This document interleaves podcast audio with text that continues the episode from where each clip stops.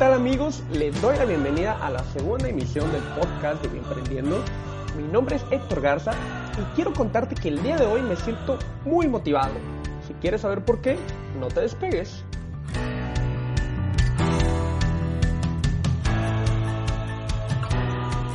Resulta que hace algunos meses mi amiga Yvonne Lavín me invitó a participar en el panel de discusión sobre la biotecnología, salud, educación y agricultura, en el que estaremos platicando sobre los retos y oportunidades de la biotecnología y el emprendimiento en estas áreas durante las actividades de Inc. Monterrey.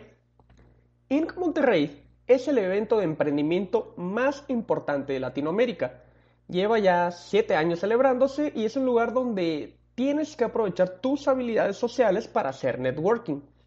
Yo no soy muy habilidoso, sinceramente, pero para mi fortuna, este evento cuenta con una aplicación móvil propia, donde puedes agendar las ponencias de los emprendedores y empresarios más prominentes que son invitados para motivar a la comunidad emprendedora. Pero también tienes la oportunidad de enviarles un mensaje privado. Y es en ese sentido en el que va mi plática. El día de hoy al revisar mi correo me percaté de que tenía un mensaje privado en esta aplicación.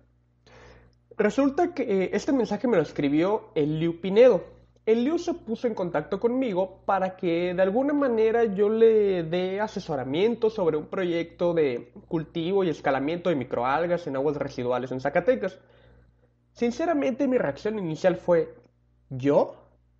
¿Estás seguro que no te equivocaste de Héctor?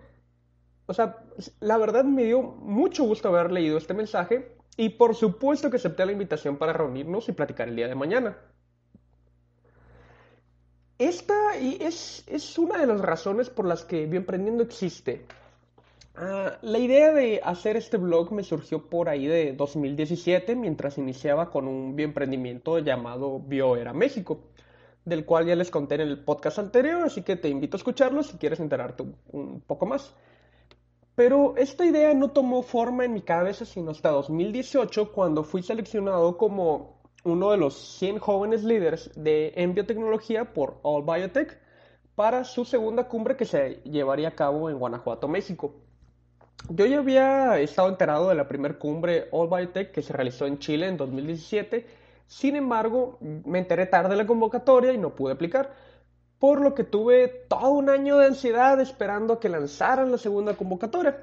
Cuando pensé en aplicar, me hice la pregunta, ¿por qué yo? ¿Por qué me van a seleccionar a mí? ¿Qué tengo que ofrecer?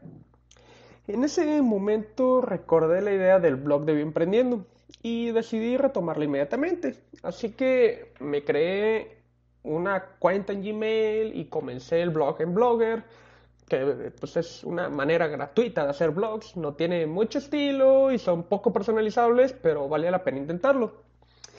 Eh, los primeros artículos que escribí fueron sobre todo mi camino en el emprendimiento y mi triste historia de cómo me estaba tratando de mal la vida con este doctorado y cosas así, bien tristes. De hecho, estaba pasando por una etapa muy fea en mi doctorado, mientras yo vivía en Irapuato y en, la que, sinceramente, yo quería ya darme de baja, ¿no? Ya no quería saber nada de esta tesis. Pero no lo hacía porque solo pasaba por mi mente cómo voy a demostrar que soy un líder en biotecnología si no tengo la capacidad de terminar un doctorado.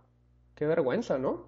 Así que me mantuve firme y bueno, finalmente llegó la cumbre en Guanajuato. Ya les platicaré, les platicaré un poco más eh, sobre All by Tech en otra ocasión. Pero ahí tuve la oportunidad de, conocer eh, eh, a gente maravillosa. La verdad es una de las experiencias más gratificantes de mi vida. Y además aproveché para validar la idea del blog.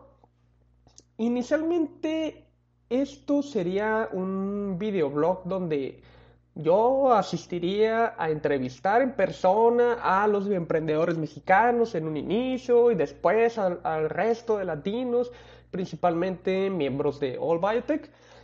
Sin embargo, era como, como un sueño guajiro. Además de que a, mí me encanta hacer las cosas complicadas y me puse mis propios límites como, ay, es que no tengo una cámara profesional para grabar, ay, es que necesito micrófonos, eh, ay, es que no tengo para los vuelos porque pues no me queda nada cerca los emprendedores, vivo casi en una isla.